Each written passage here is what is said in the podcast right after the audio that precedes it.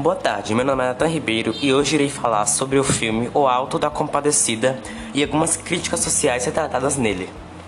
O ambiente que os personagens vivem é uma região onde há muita seca, e ao longo do filme é possível ver que os personagens não têm tantas condições financeiras, fazendo assim uma crítica à pobreza.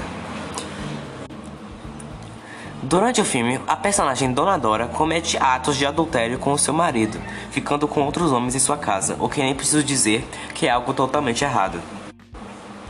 E naquela época, os homens tinham total controle sobre as mulheres. No filme mostra que o pai da personagem Rosinha queria decidir quando ela iria se casar, e ela não tinha escolha sobre isso.